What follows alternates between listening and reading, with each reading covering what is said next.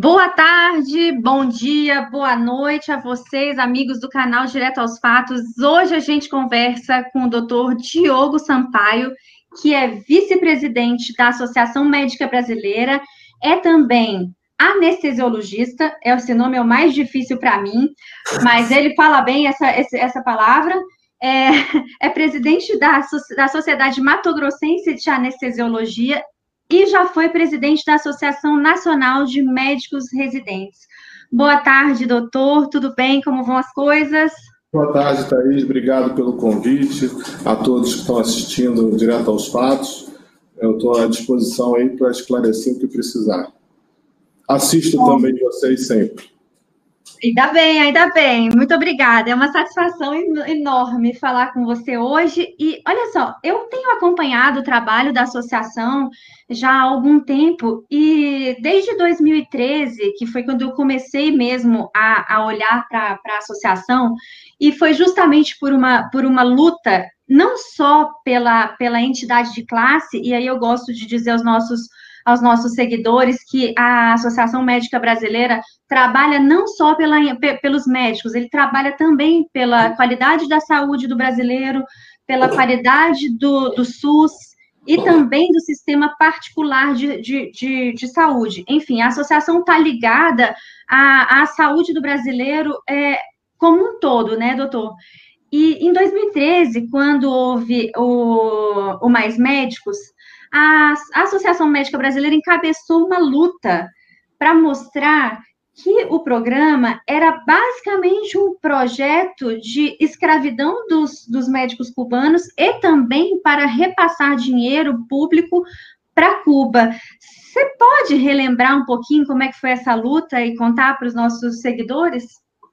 Claro, claro, com certeza. A MB está sempre tentando defender a saúde da população é, de uma forma mais transparente possível, e nessa luta em especial do Mais Médicos, acho que nós lutamos contra tudo e contra todos, e hoje a verdade, é, ela demora, mas ela chega. Né? O que a gente dizia naquela época, primeiro, que o programa é, da então presidente Dilma Rousseff era um programa meramente eleitoreiro.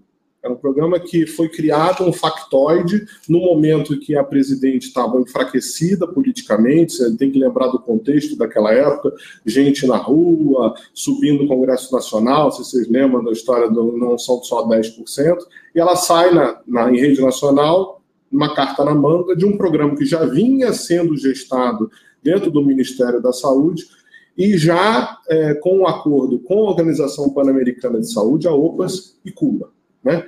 E esse programa, eles precisavam, isso saiu inclusive em denúncias da própria MB, saiu na imprensa agora há pouco, ano passado, tele, troca de telegramas, que mostravam claramente que o objetivo era criar alguma coisa para poder transferir dinheiro para Cuba. Né? E usava a Organização Pan-Americana de Saúde, né, a OPAS, como um laranja, né, que é isso que, que ela aconteceu. Esse programa ele aparece, é, o governo diz falta médico não tem médico no Brasil, o jeito de resolver a saúde da população é colocando médico. É, é, agora a gente pode parar e pensar: realmente faltavam médicos? Porque foram injetados milhares de médicos no Brasil, nós saímos de 200 e poucos mil médicos para. Nós vamos fechar 2020 com 500 mil médicos, meio milhão de médicos. E eu pergunto a você que está em casa: melhorou o atendimento do SUS? Tecnicamente melhoraram os indicadores de saúde, a gente sabe que o Ministério da Saúde agora, do governo Bolsonaro, está trabalhando com a comparação dos indicadores e a, a, a, com relação ao programa Mais Médicos. E é muito claro, é, eu acho que isso depois vai se tornar ainda mais evidente, é quando sair o resultado dessa pesquisa, que os indicadores eles pioraram. Né? E a gente precisa é, nem ser médico para saber isso. Né? A gente pode lembrar aí doenças que estavam erradicadas, como febre amarela, voltaram doenças como tuberculose, hanseníase, é, leishmaniose visceral, que estavam é, é, com casos é, relativamente pequenos no Brasil, ainda que deveriam não existir, né, hoje estão com casos alarmantes. Tem regiões do país que a leishmaniose visceral é quase que uma epidemia. Isso aconteceu porque o programa Mais Médicos, como foi pensado só para transferência de recursos para Cuba e só para trazerem escravos para o Brasil Escravos esses que alguns deles iriam atuar na campanha eleitoral de Dilma Rousseff, a sua reeleição, é, foram utilizados somente nesse ponto, esqueceram da saúde da população. Por isso os indicadores pioraram. E, os, e, o programa, efetivamente, ele não trouxe nenhum ganho de médicos. Se a gente pegar dados oficiais do Tribunal de Contas da União, é, que foi publicado aí logo depois do programa Mais Médicos, uma análise bem profunda, tiverem acesso, vocês vão poder verificar o que eu estou dizendo, é, em cidades que são cidades que de difícil provimento, quer dizer, que é difícil chegar, que é difícil a saúde chegar, na hora da implantação do Mais Médicos, nós tínhamos 2.892 médicos. Esse era o número. Naquele momento, em 2013, quando a Dilma vai para a televisão e anuncia o programa. Dessas cidades de difícil provimento, 49% delas demitiram o médico brasileiro para contratarem um médico, para colocarem um médico cubano. Numa conta relativamente simples. Os municípios não tinham dinheiro, eles que bancavam o médico, e quem bancava o cubano, né, e os médicos do exterior, eram os intercambistas, eram o Ministério da Saúde e o governo federal. Então diminuiu o custo desse município. 49% das cidades é, trocaram os médicos. E esses médicos, que eram, naquele momento, 2.892, com, até o término do programa, a queda foi para 2.288. Então, nós estamos falando de uma queda de 600 médicos. Então, menos médicos no programa Mais Médicos foram para as cidades de difícil provimento.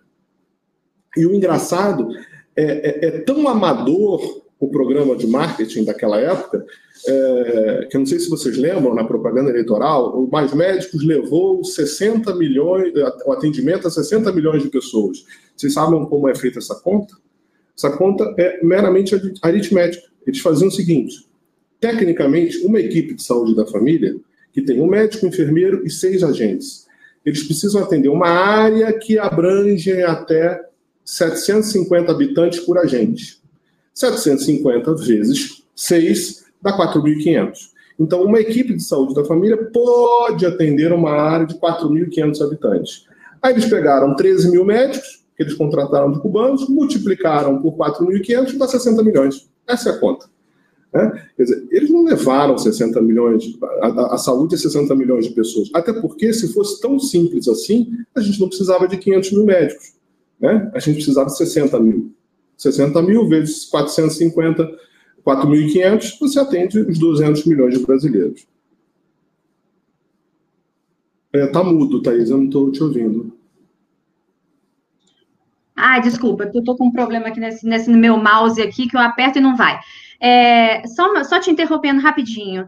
É, eu me lembro que a Associação Médica fez um estudo junto com o CFM e, e, e mostrou que, mesmo que mandassem médicos e, para o interior, eles não teriam como atender todo mundo, porque não tinha nem condição de, de atendimento, não tinha consultório, não tinha. É, você podia lembrar isso para a gente, mais ou menos? Então, na, na, realidade, no problema não era falta de médico. O problema é, é, é o, o, sistema ele criado no Brasil, o sistema de saúde, e aí não estou discutindo o modelo. Né? O sistema que, que é vigente, o SUS, é um sistema de Estado. Né? É um sistema que é, você, o Estado brasileiro tem o dever constitucional de prover a saúde. Né? Assim como o Estado brasileiro tem o dever de prover justiça, assim como é, o Ministério Público é um sistema estatal. No caso da, da, da saúde, o sistema ele é estatal, mas o recurso do humano não. É, é, é, um contrassenso. Né? Você, a contratação de médicos, não só de médicos, das outras profissões de saúde, são precárias. Por isso é difícil você conseguir levar médico para aquela região. Não é porque falta médico, é difícil você levar provimento de médicos para essa região. E muitas regiões do país são regiões de difícil acesso, que precisam de uma infraestrutura local, né, um, um leito de retaguarda, a referência, a contra-referência de médio de alta complexidade. E isso não pode ficar nas costas do médico, é isso que a gente dizia e diz até hoje. Você colocar um médico lá no interior do Amazonas, né, que em regiões de difícil acesso, e você pega um paciente no posto de saúde que está infartando, como é que você vai resolver o problema desse paciente? Né? Como é que você vai conseguir tratá-lo? Vai ficar só sob a sua responsabilidade? Não, o sistema ele tem que funcionar para que esse paciente, diagnosticado pelo médico naquela atenção básica, possa ser tratado. Então precisava ser feito um investimento muito grande também é, nos, nos, no, nas cidades, nas pequenas cidades, e uma integração maior com a iniciativa privada com as Forças Armadas. Né? A gente sabe que hoje as Forças Armadas elas atuam muito bem nas áreas de muito difícil acesso. Né? Tefé, né? São, São Gabriel da Cachoeira, são locais que ali a saúde ela é provida pelo, pelo, pelas Forças Armadas, justamente por toda a infraestrutura e o aparato que se precisa para levar saúde nessas regiões. Né? E não é o problema do médico, a falta do médico.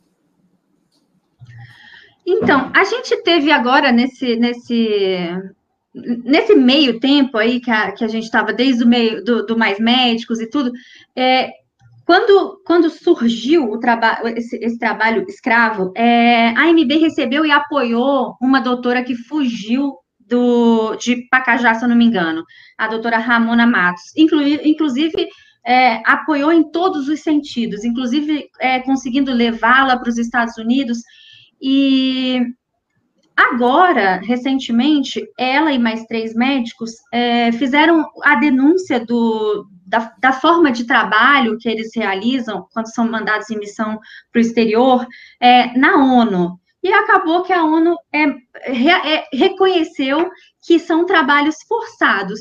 A MB já vinha fa falando sobre isso, né, doutor? Isso é muito triste, né? Porque você pensar que o programa foi lançado no meio de 2013, junho, julho, se não me engano. Em agosto de 2013, a MB denuncia isso, o trabalho escravo, é, a questão da, das leis trabalhistas das leis brasileiras, que o Brasil estava se subjugando à lei de um outro país. Né? Alguém estava em território nacional e obedecia à lei de Cuba. Né? Isso tudo foi denunciado ao Supremo Tribunal Federal à época, numa ação direta de constitucionalidade. Isso foi denunciado ao Congresso Nacional e, naquele momento, as instituições democráticas do Brasil, da situação que se vivia o país, não acolheram as denúncias da MB. E um, hoje, passados quase sete anos, é, uma, um organismo internacional confirma o que a MB tinha dito, que esses cubanos trabalhavam em regime de pseudo-escravidão nós estamos falando que, é, naquele momento, o governo brasileiro pagava ao médico italiano, médico português, 10 mil reais, ou o médico brasileiro, 10 mil reais, para fazer o atendimento do programa Mais Médicos. Mas para o médico cubano, eram pagos exatos 2.900 e eu tenho o valor certinho aqui, R$ 2.976,26. Era isso que o médico cubano recebia.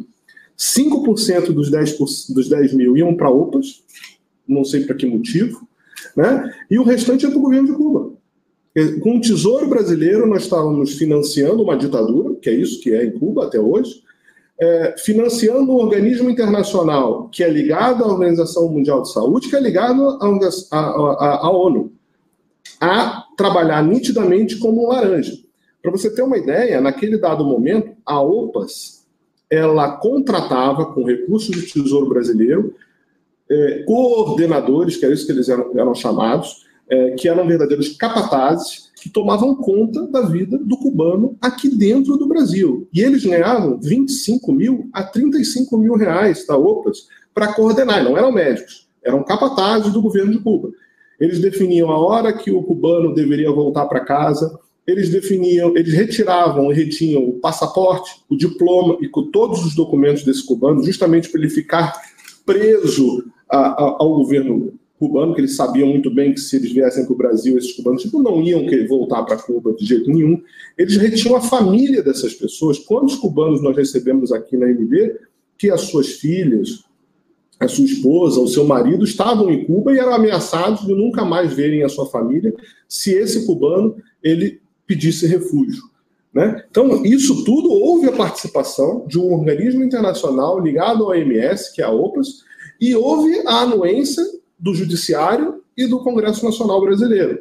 E hoje, depois desse tempo todo, o que a MB vinha denunciando, isso se torna verdade. A verdade ela é filha do tempo. Ela apareceu e o, o, a ONU confirmou o que a MB já vinha dito, que esses médicos, esses cubanos, trabalhavam no regime de pseudo-escravidão eu, eu, queria, eu queria até levantar um número, Thaís, você vê como é, isso foi um absurdo. Não estou falando das transferências para o governo de Cuba, que foram bilhões de reais. Eu estou falando para OPAS. A OPAS, se a gente pegar os recursos transferidos do Tesouro Nacional para OPAS lá em 2010, antes do Mais Médicos, segundo é, é, os convênios firmados pela, pela própria OPAS, eram cerca de 10 milhões de reais. Em 2013, quando se implementa o programa Mais Médicos, a transferência de recursos do Tesouro Nacional para OPAS salta para 1 bilhão de reais. Em 2014, dobra para 2 bilhões e 400 milhões de reais. Mas a OPAS ela foi usada justamente para transferir recursos do Tesouro Nacional para um organismo internacional que não é auditado, para que esse dinheiro fosse ou para Cuba ou para alguma coisa que eu acho que é, o Congresso e o Judiciário deveriam esclarecer, que hoje, até hoje não foram esclarecidos. Outra coisa muito grave que aconteceu, e que gente, e isso não foi falado na imprensa, é, qualquer contrato com um organismo internacional, com outro país, ele precisa ser autorizado pelo Congresso Nacional. Esse contrato da OPAS nunca passou pelo Congresso Nacional e, mesmo assim, se tornou vigente, aconteceu e não houve é, manifestação de nenhum ente do Judiciário, da Procuradoria-Geral da República, só do Tribunal de Contas da União. Mas olha, eu me, eu me recordo que saiu uma, uma matéria na, na imprensa é, mostrando claramente um áudio é, de alguém da OPAS é, e do Ministério da Saúde dizendo que esse programa estava sendo criado para mandar dinheiro para Cuba. A AMB andou trabalhando, que eu me recordo também bastante, é, nessa questão da OPAS. Eu, eu tenho visto também bastante termos de cooperação que eles criam, é, a, que a OPAS fica responsável até para comprar vacina, comprar inseticida. E, e, e, como eu sei que, que, que vocês, é, inclusive, o senhor é muito, muito atuante nessa área de saúde né, do brasileiro, é, o senhor acha que se o Ministério da Saúde tivesse controle dessa, dessas, dessas ações, por exemplo, um dos termos de cooperação que a OPAS é, tem, né, é firmado com o Ministério da Saúde, é fortalecer a Secretaria de Assuntos Internacionais do Ministério da Saúde. Ou seja, se gasta milhões para que a OPAS contrate um consultor brasileiro que vai trabalhar dentro de um, do Ministério, ou da Anvisa, ou da FUNASA, enfim, de qualquer lugar, ele vai, o, o governo brasileiro vai repassar o dinheiro para essa organização, que depois vai repassar para esse consultor, e para trabalhar dentro do, do, do Ministério, gastando muito mais dinheiro. E se o Ministério contratasse essas pessoas via concurso público, o senhor acha que não, não, não salvaria mais recursos para investir na saúde pública? Eu acho que o que você está dizendo é, é uma lava-jato da saúde, né? que eu acho que precisa ser jogado luz a isso. É, o governo do PT usou muito a OPAS para é, que não se pudesse trilhar o caminho do dinheiro. Que a partir do momento que você transfere um dinheiro para OPAS, para qualquer coisa, você está dizendo para cooperação, para fortalecimento do SUS, não importa o título. É, os órgãos de controle brasileiros eles não têm acesso a OPAS. Eles não conseguem auditar o que, aonde a OPAS gastou esse recurso, aonde a OPAS, quem a OPAS contratou, né? E muitas vezes o que era feito é o que você disse. Se transferia o recurso para a OPAS e a OPAS contratava às vezes um assessor, um consultor, seja lá o nome que for, para atuar dentro do próprio Ministério da Saúde. Né? Justamente para que não haja controle do salário dessa pessoa, né, o controle das horas que ela trabalhou, ligado a que político ela estava. Né? A participação, infelizmente, da OPAS em todo esse processo foi de uma verdadeira, de um verdadeiro laranja.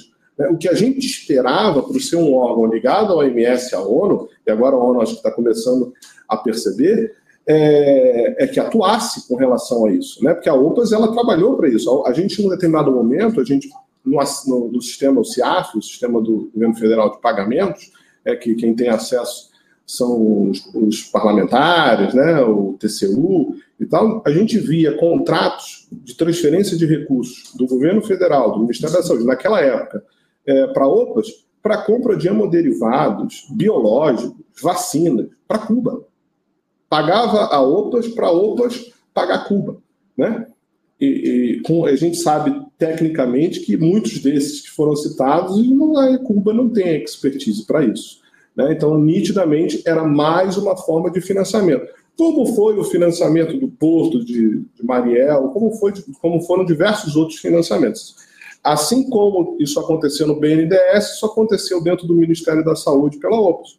E eu acho que o que é importante hoje é a gente jogar luz para isso e esclarecer isso e não, e não se utilizar desse recurso. Né? A gente precisa combater isso para que as coisas fiquem muito claras para o dinheiro do contribuinte. A gente é obrigado a pagar imposto, então que esse imposto seja usado de forma correta, não para tentar desvirtuar o uso desse recurso e que, o, e que esse recurso chegue finalmente na ponta de quem vai ser atendido. Pois é, e vamos falar de uma coisa que, que, que a MB combate e trabalha muito, que é a questão, e na verdade agora está bastante polêmico, eu tenho visto vocês batalhando bastante, que é o Revalida, que também foi, que vocês também ajudaram os cubanos que quisessem a, a se organizar e tirar esse Revalida aqui no Brasil. Eu queria que você contasse um pouquinho para as pessoas o que, que é o Revalida é, e o que está envolvido na questão do Revalida Light e na fraude de compra de, de diplomas, enfim, que vocês também têm denunciado bastante. É, na realidade, assim, é, é, isso é uma coisa que tem que ficar muito clara para todos. Revalida não é sinônimo de revalidação de diplomas em medicina. Isso se utiliza muito na prática, isso se utiliza muito pela mídia, mas o Revalida é um programa em que o governo federal ele dá o direito à universidade pública, segundo a LDB, a se cadastrar e se aderir a esse programa, e aí, a partir deste momento, o INEP realiza uma prova escrita e depois uma prova de habilidades, uma prova prática, para analisar o conteúdo eh, de formação dos médicos que são formados do exterior para cá, e aí, com isso, a universidade pública faz a revalidação do diploma. Ela apostila, ela carimba e diz: olha, esse cara está revalidado. O que acontece hoje no Brasil é o revalida não é a principal forma de revalidação. Ela é uma forma e não é a principal.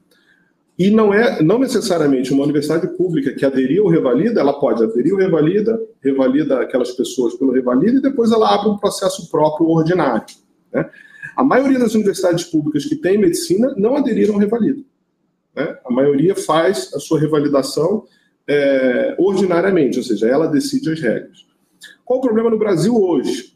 O problema no Brasil hoje é que a Lei de Diretrizes e Bases ela diz que quem revalida a, diploma no Brasil são universidades públicas.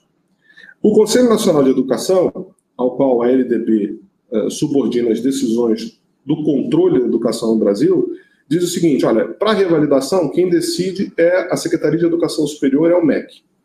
Aí a gente desce para o MEC, a portaria do MEC, que regula a revalidação de diplomas, que é a portaria número 22 é, de 2016, ela não é clara. Ela é completamente abstrata. Não sei se de propósito, mas ela é abstrata. Ela não define regras mínimas de qualidade para você revalidar o diploma. Aí um parênteses, revalidação de diplomas em qualquer país sério do mundo é um método de avaliação. Então, eu me formei nos Estados Unidos, eu quero vir trabalhar no Brasil, ou o inverso, o país que vai recepcionar aquele médico avalia ele e diz, olha, você tem o um mínimo de conhecimento para ser médico, você tem o um mínimo de atividade é, em habilidades e, e, e práticas para poder ser médico. Beleza, você aqui é considerado médico. Isso é o básico no mundo. No Brasil, não. No Brasil, por conta dessa fragilidade da regulamentação do Ministério da Educação, as universidades elas fazem o que querem. E aí é, é uma coisa muito importante. Muitos falam assim, ah, não, é frágil porque a universidade tem autonomia. Ok, a universidade ela tem autonomia, até que se siga a regra é, do jogo. Né? Ela tem, existe uma regra do jogo. Por exemplo, existem as matrizes curriculares. Então, o Conselho Nacional de Educação define, olha, para ser engenheiro precisa disso, disso, disso. Para ser médico, disso, disso, disso. E as universidades são obrigadas a seguir. Né? Assim como deveria ter uma regra para transferência, para revalidação, e as universidades seguirem. O problema é que essa regra lá hoje ela é falha e ela praticamente não existe. Cada um pode fazer o que quiser. E o que aconteceu, então, que a MB descobriu? Ela descobriu que universidades públicas elas burlavam esse processo de avaliação. Então, ela dizia o seguinte: olha, você faz a prova Se você tirar zero na prova escrita, tirar zero na prova prática, eu te encaminho para você fazer complementação de estudos. E aí, se você complementar bem, eu te revalido o diploma. Né? E chamam essa complementação como se fosse complementação de estudos, que na realidade não é uma complementação, é uma segunda chance. E aí, essas universidades, como não têm estrutura para fazer isso próprio nas suas universidades universitárias públicas, eles sublocam isso, terceirizam isso com a universidade privada, principalmente a Universidade Federal do Mato Grosso. Ela cria um convênio com uma universidade privada em todo o país. A universidade ela tem credenciado, ela está lá no Mato Grosso, mas ela credencia em São Paulo, no Amazonas, no Nordeste, no Sul, é, em Minas Gerais. Ela vai credenciando universidades privadas e fala o seguinte: olha, você não passou na minha avaliação, vai lá na universidade tal e aí faz a sua complementação de um ano, um ano e meio, dois anos, paga a mensalidade dentro da sua universidade privada e depois vem aqui que eu te dou o título de revalidação. É mais ou menos assim que funciona. Só que, como tudo no Brasil, existe um intermediário. Para você conseguir essa vaga nessa universidade privada, você precisa pagar alguém. Se você não pagar essa pessoa, você não entra nessa vaga. E a própria Universidade Federal, ela também não regulamenta esse processo de seleção, justamente garantindo que esses, esses intermediários eles, é, eles atu, atuem nesse processo e cobram 100, 150 mil reais para conseguir essa vaga. É uma verdadeira excrescência, né? porque o que é complementação de estudos? Complementação de estudos no mundo é o seguinte: eu estudei é, nos Estados Unidos, em Harvard, medicina. Lá não tem febre amarela, não tem febre reumática, é, não tem SUS, então tem coisas, não tem doença tropical. Então, aquele médico ele tem conhecimento mínimo para ser chamado de médico, mas ele não tem conhecimento específico daquele país que ele está indo. Então, ele primeiro é avaliado, se confirma que ele tem o mínimo de critérios para ser médico, depois ele complementa a sua grade curricular, complementa os seus estudos para essas pequenas eh, diferenças de região de um país para outro. Aqui não, as universidades elas públicas, eh, principalmente é, três, mas a Universidade Federal do Mato Grosso, ela dizia que a complementação de estudos era para quem não passava na avaliação. Então, não é complementação, é uma segunda chance. Né? Outro problema é, que acontecia era na questão das transferências. O é, que, que acontecia muito? Um, um, estudante brasileiro começava lá a medicina na Argentina, na Bolívia, no Paraguai, depois que passava um ano lá, pagava um intermediador, também cento e poucos mil reais, e conseguia ser transferido para uma universidade privada aqui no Brasil, para uma vaga lá estabelecida pelo MEC. Ou seja, tem que ter muito dinheiro para isso, né? É, até que não. É, se você pensar, assim, eles gastavam cerca de 200 mil reais para poder é, conseguirem o diploma, né? dependendo da forma. Imagina quanto um estudante brasileiro que passou no Enem, que passou no vestibular, entrou numa universidade privada que paga hoje 10 mil por mês, quanto que ele não paga em seis anos? Uma dívida de quase um milhão de reais. É muito mais barato hoje você ir para fora né, e depois pagar esses intermediadores e voltar para cá revalidado. O problema não é esse. O problema é que nessas cidades, principalmente no Paraguai e na Bolívia, o que existem são verdadeiros caça-níqueis de brasileiros. São, não, são, não, não podem ser chamados de universidades, porque nem credenciados como universidades são dos países de origem. São ruas de terra, não tem laboratório, não tem infraestrutura mínima. Aí ficam lá a maioria brasileiros, mais de 95%, 100% das, dos estudantes são brasileiros nesses países, pagam aí muito pouco, 200, 300 reais por mês, e acham que estão fazendo medicina, que eles também são enganados, e aí, durante esse processo, tem aliciadores, que também são estudantes dessas universidades, que ficam ali no dia a dia dizendo: olha, você não quer transferir para o Brasil? Paga 100 mil, 150 mil, que eu te jogo lá numa universidade no Brasil. Você não precisa revalidar. Você vai ganhar o diploma daquela universidade. E mais grave, se você pagar mais 40, 50 mil reais, eu te transfiro para um, ano, um ano superior ao que você está. Se eu estou cursando o segundo ano na, na, lá no Paraguai, eu pago mais 40 mil reais e boto lá para o quinto ano de medicina no Brasil. Ou seja, não é médico, né? O objetivo é só dar o diploma.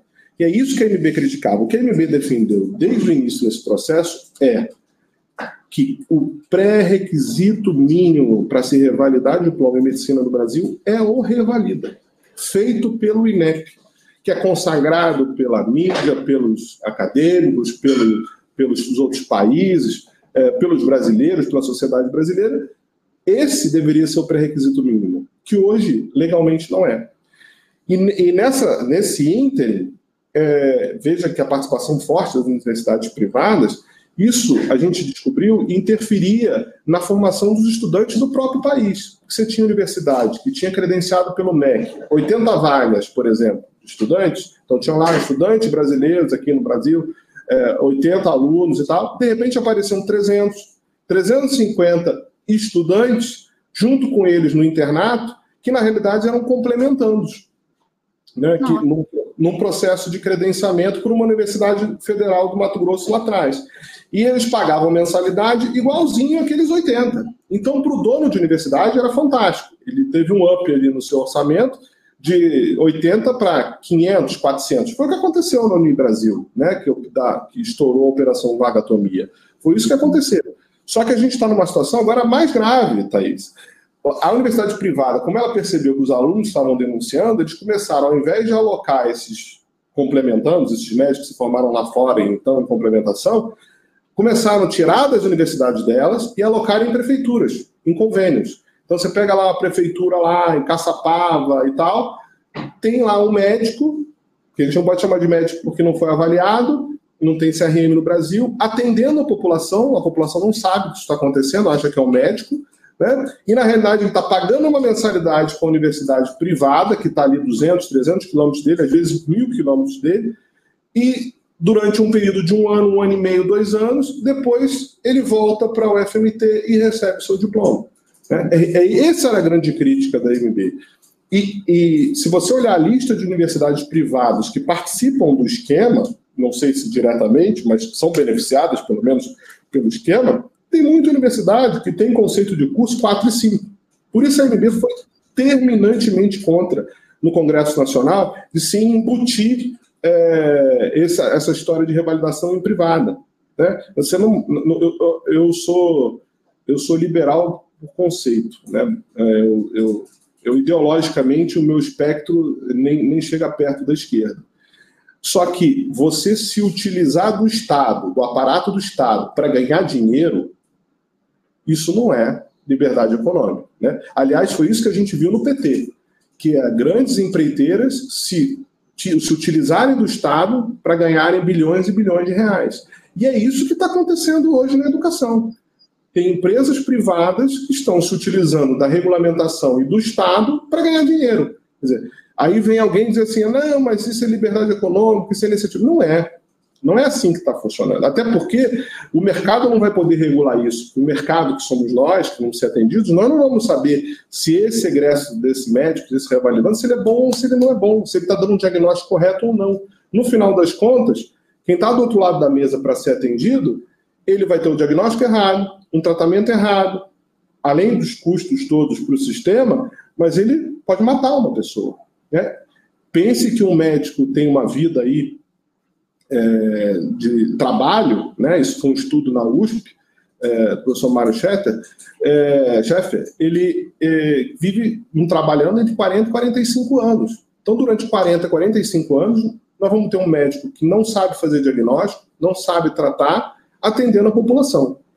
Né? Isso, é, isso é uma coisa extremamente grave, extremamente preocupante, absurda, que aqui estavam querendo implementar e que o presidente Bolsonaro vetou, né? e que eu espero que o Congresso Nacional pense bem e não derrube o veto do presidente. A consequência da derrubada desse veto são milhares e milhares de mortes é, de brasileiros. Depois você me passa essas informações que a gente vai colocar na caixa de informações ali para o pessoal ficar pressionando para que não derrube o veto, porque afinal de contas a nossa saúde é que está em jogo, né? E, e doutor, é, recentemente uma outra luta que eu vejo que a AMB está tá, tá encabeçando é, a Anvisa abriu uma consulta pública é, relacionada ao funcionamento das UTIs. E você fez um vídeo muito impactante para mim, é, que, que, que, tive mãe na UTI, essas coisas. A gente sabe que quem está na UTI precisa de pessoas preparadas. Aí a gente já, já falou da questão do Revalida, que precisa de gente preparada, e agora a Anvisa quer alterar o funcionamento das UTIs. Explica para a gente o que, que é essa consulta pública e por que é, a AMB se posiciona contra?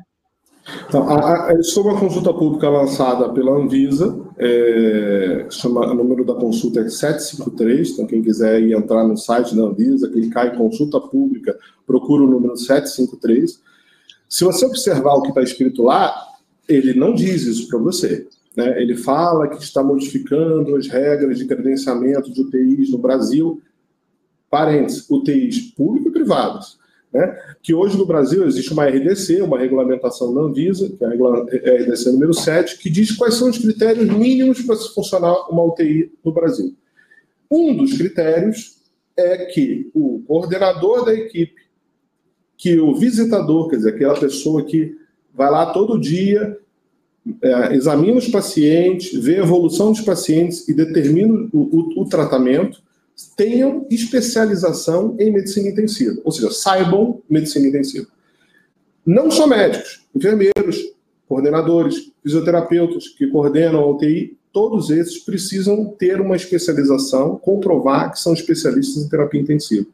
O que a consulta pública faz é dizer o seguinte: é, ela coloca lá e diz o seguinte: ela tira os artigos da necessidade dessa especialização. Ela não diz isso, ela fala que está mudando, que quer melhorar, melhorar o acesso, mas ela tira isso é, da RDC para que ela tenha um apoio, é, dizer, olha, realmente tem que mudar, e aí depois venha uma nova regulamentação tirando a necessidade de especialistas. Enquanto que a visão da MB é que quem deveria estar no atendimento de terapia intensiva, que é a última trincheira, muitas vezes, para a vida de uma pessoa, precisa estar ali a pessoa mais, que tem a maior qualificação. Né? Assim como a gente defende que nas urgências e emergências precisam ter pessoas que tenham treinamento para atender urgência e emergência. E se cabe hoje a Anvisa regulamentar isso, ela não pode retroceder. Nós estamos falando de uma coisa que já é vigente há anos. Né? Aí muitos me perguntaram depois daquele vídeo se o que, que a Anvisa quer com isso. Eu não sei. Eu não tenho a menor ideia. Então, vamos falar de uma situação que, que você pessoalmente, é, e há muito tempo, e, e, e desde a época do Mais Médicos, do então deputado Jair Bolsonaro, é, vocês fizeram lado a lado um, uma campanha para a saúde pública, para que não houvesse essa, esse trabalho escravo e tal. E agora que o presidente foi eleito, e você em 2015 já chamava ele de nosso futuro presidente, é, quando quase ninguém acreditava que, ele seria presidente, você já acreditava, e também esteve ao lado do então deputado é, Mandetta, que hoje é ministro da Saúde. Você acha que o, eles estão trabalhando bem? Como é que anda a situação do nosso SUS? Eu acho que é um desafio enorme. Né? É, é, duas áreas do país hoje são áreas que foram contaminadas muito ideologicamente e não tecnicamente que é a saúde e a educação. Na saúde, é, a gente precisa discutir muito é, como resolver efetivamente o atendimento da população. Né? E o Mandetta tem trabalhado muito bem né, para isso. É, começou agora com o programa Médicos pelo Brasil, que nós, inclusive, elogiamos o programa. É um programa que aí sim tenta levar é, médico definitivamente para essas áreas. Não é, não dá para chamar uma carreira de Estado, mas com certeza tem uma evolução na carreira e garante é, que aquele médico possa atender a população nas áreas mais longínquas do país, aquele que o ministro chama de Brasil profundo. É, só que é uma discussão muito complexa, porque assim, o Sistema Único de Saúde, é, o SUS, ele foi criado lá em 88, na Carta Constitucional, como sendo um sistema universal, de graça para todo mundo, é, para uma população de hoje 200 milhões de brasileiros. Nenhum país do mundo, nenhum país na Terra tem um sistema universal para esse número de habitantes e para o tamanho continental de território que tem o Brasil. A gente não tem financiamento para isso hoje. A gente não tem recursos humanos para isso hoje, um recurso humano defendido em uma carreira efetiva. Né? Então a gente precisa discutir se esse sistema, que obviamente melhorou muito a vida dos brasileiros que não tinham acesso nessa, é, de lá para cá, mas que nós estamos num sistema de 30 anos que para ele evoluir a gente precisa rediscutir muita coisa. O próprio Banco Mundial, ano passado, fez uma análise é, do Sistema Único de Saúde, ele diz que o sistema de saúde hoje brasileiro é insustentável. É insustentável pelo custo que ele é feito.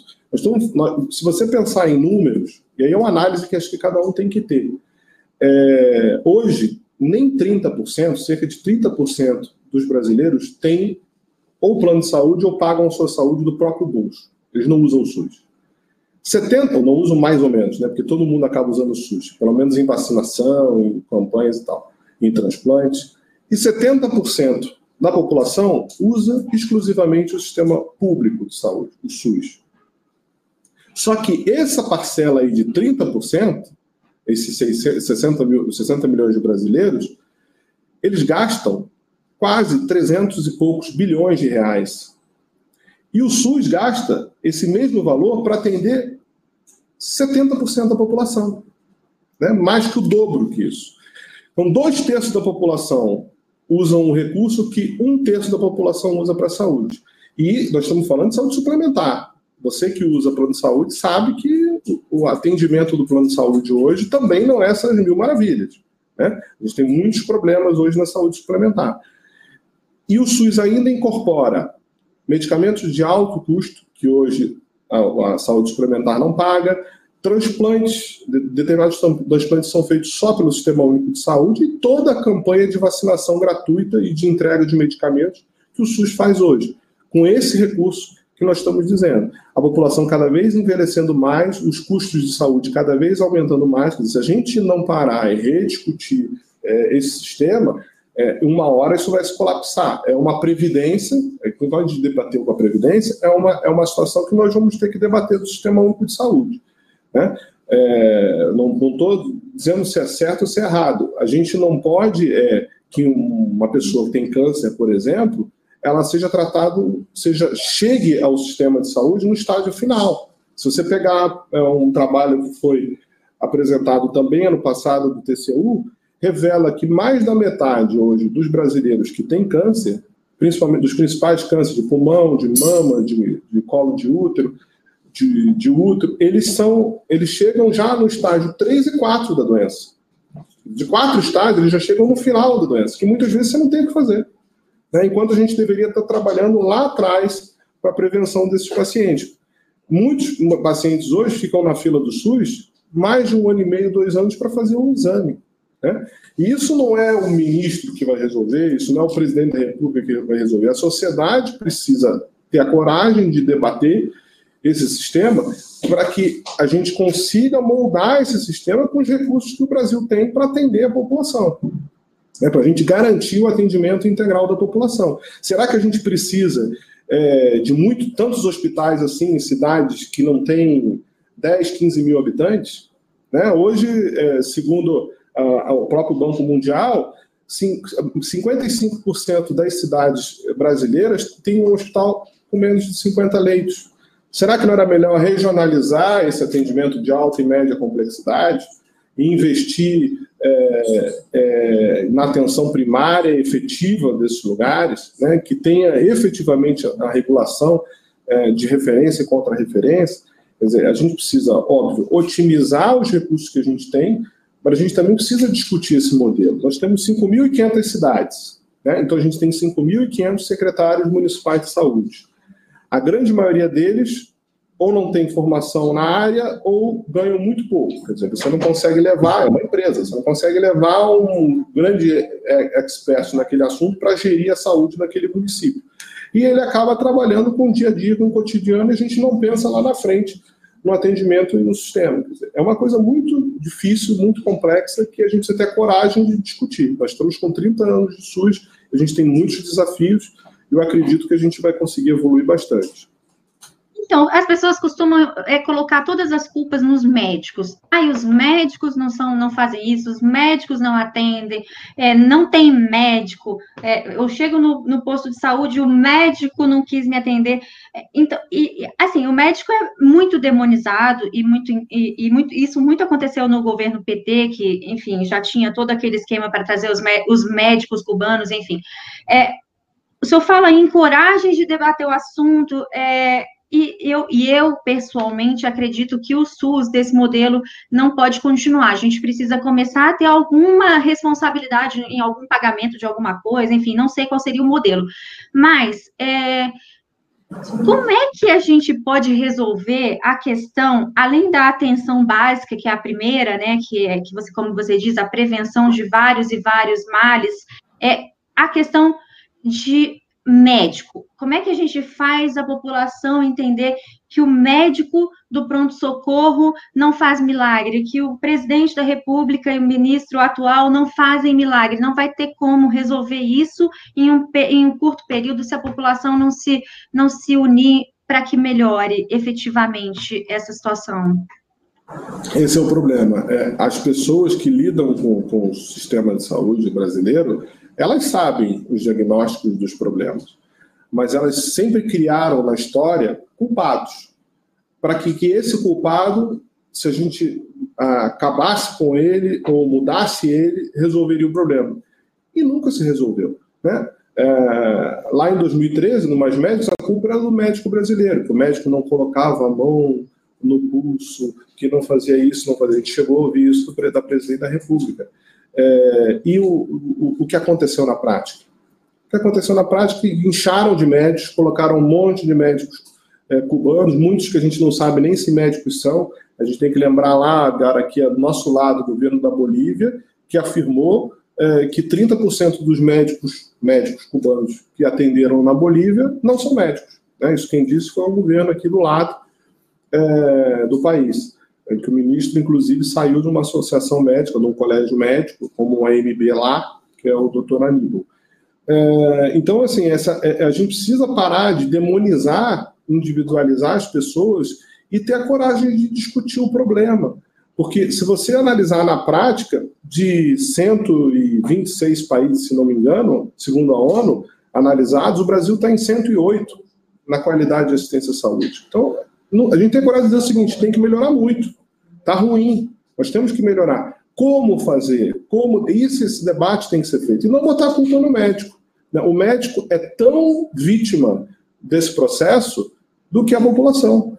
Porque a MIB fez uma pesquisa há uns três anos atrás sobre remuneração no SUS. Como é que o médico recebia o dinheiro do SUS?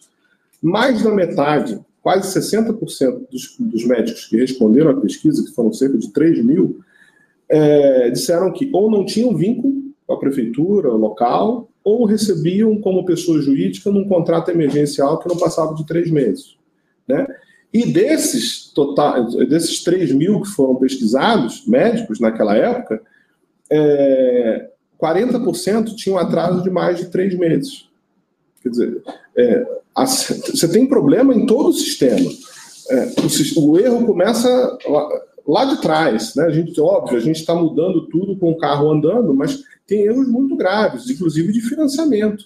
Né? Quando se discutiu a emenda, por exemplo, Constitucional 29, a regulamentação dessa emenda, que definia o mínimo que cada ente da federação tinha que investir em saúde, tinha que gastar em saúde.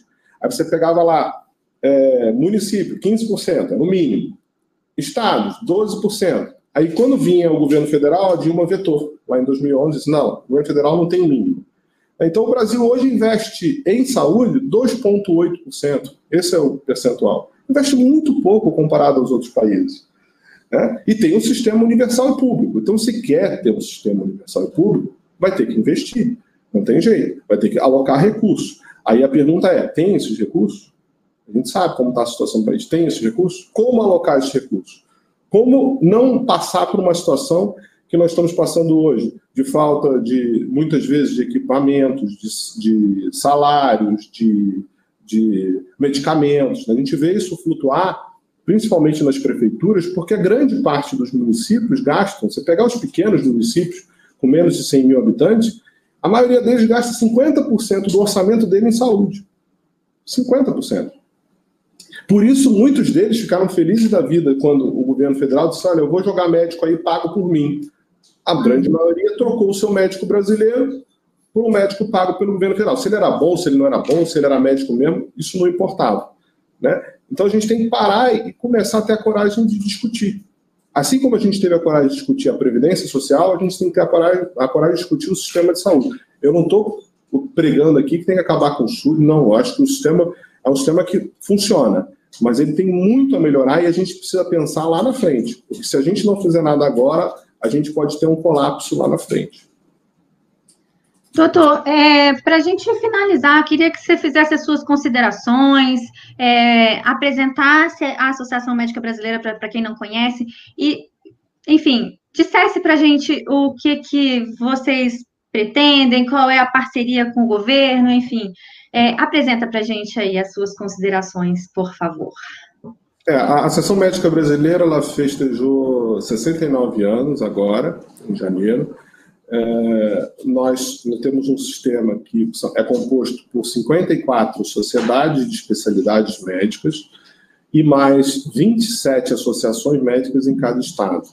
É a associação, uma associação privada, sem fins lucrativos, que debate não só a questão de formação médica, né, de educação, de atualização do médico, a gente titula os médicos hoje no Brasil, quem, quem ele é cardiologista, ele é anestesista, ele é cirurgião, a Associação Médica Brasileira dá o título a essas pessoas para que outorgue a elas a, a, que são considerados pela sociedade, pelo meio médico, como especialistas num programa de formação adequado. Né? E a IMB também se preocupa com a saúde da população em si, com os sistemas público e o sistema privado, que a gente até conversou pouco. Né? É, a gente aqui tem, a gente tentou hierarquizar os procedimentos é, médicos é, no Brasil. Existe uma classificação criada pela Associação Médica Brasileira que diz a hierarquia da, dos procedimentos. Então, uma, um tipo de procedimento em relação ao outro, quanto a complexidade em relação a ele, para que as operadoras, a ANS, os órgãos reguladores possam determinar os valores. Né? Então, a MB trabalha muito, tem trabalhado muito para a evolução é, da saúde da população e da medicina. E conta, conta com um governo atual que a gente consiga evoluir nesses aspectos que no passado a gente não tinha nenhum tipo de diálogo. Na realidade, nós éramos inimigos é, quase é, grandes inimigos do governo. O governo nos via assim, né? Achávamos que nós estávamos ali para atuarmos. E nós é, fomos atacados muito nesses últimos, nesses últimos anos. Isso mudou um pouco depois da saída da ex-presidente Dilma Rousseff, com o impeachment, que nós apoiamos o impeachment, inclusive. Nós tivemos um carro de som na Avenida Paulista, nas manifestações é, com relação ao impeachment. E e agora a gente espera, com maior diálogo com o governo, que a gente possa realmente é, debater e contribuir para melhorar a educação na, é, na medicina e na saúde e a assistência na saúde pública e privada. Esse é o objetivo principal da, da Associação Médica Brasileira. Então, vamos esperar que o, que o nosso querido Abraham Van Traub é, escute, assista a nossa, a nossa entrevista com você, para ele também abrir um diálogo com a Associação Médica, porque assim, nós sabemos que em outra ocasião eu quero te convidar para a gente falar sobre o ensino e como é que anda essa questão das residências e tudo. É, porque é, hoje a gente teve um, um pequeno. A gente falou mais de outros assuntos, mas esse também é muito importante.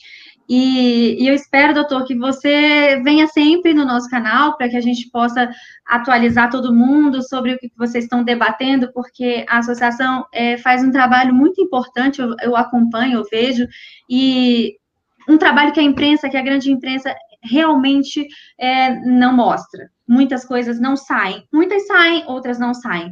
E aí eu quero te agradecer, agradecer pela sua disponibilidade, pela sua paciência e por todo o trabalho que você vem desenvolvendo à frente da associação, junto com seus parceiros, amigos e, e médicos para o nosso país. Muito obrigada. Obrigado a você, Thaís. Obrigado aí pelo convite, obrigado pelo espaço. Acho que é muito importante a gente poder é, apresentar para todo mundo o que, que a gente faz, o que, que a gente pensa, né? Acho que isso é muito importante. Alertar, é, muitas vezes, a todos o que está acontecendo.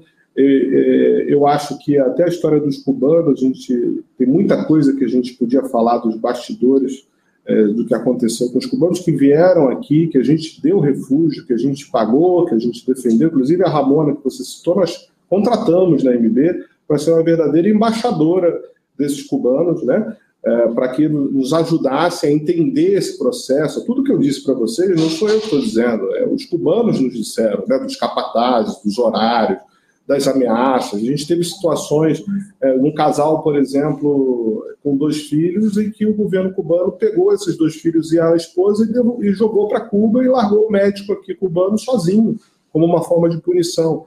Ele chorava todo dia.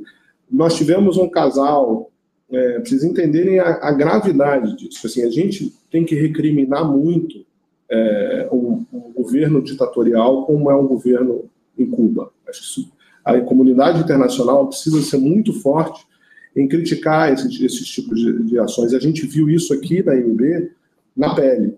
Eu lembro uma cena que para a gente foi muito marcante, e eu até queria dizer isso, foi um casal de cubanos que veio à MB pedindo refúgio e eles estavam com o cabelo bem curtinho, a, a, a, médica também.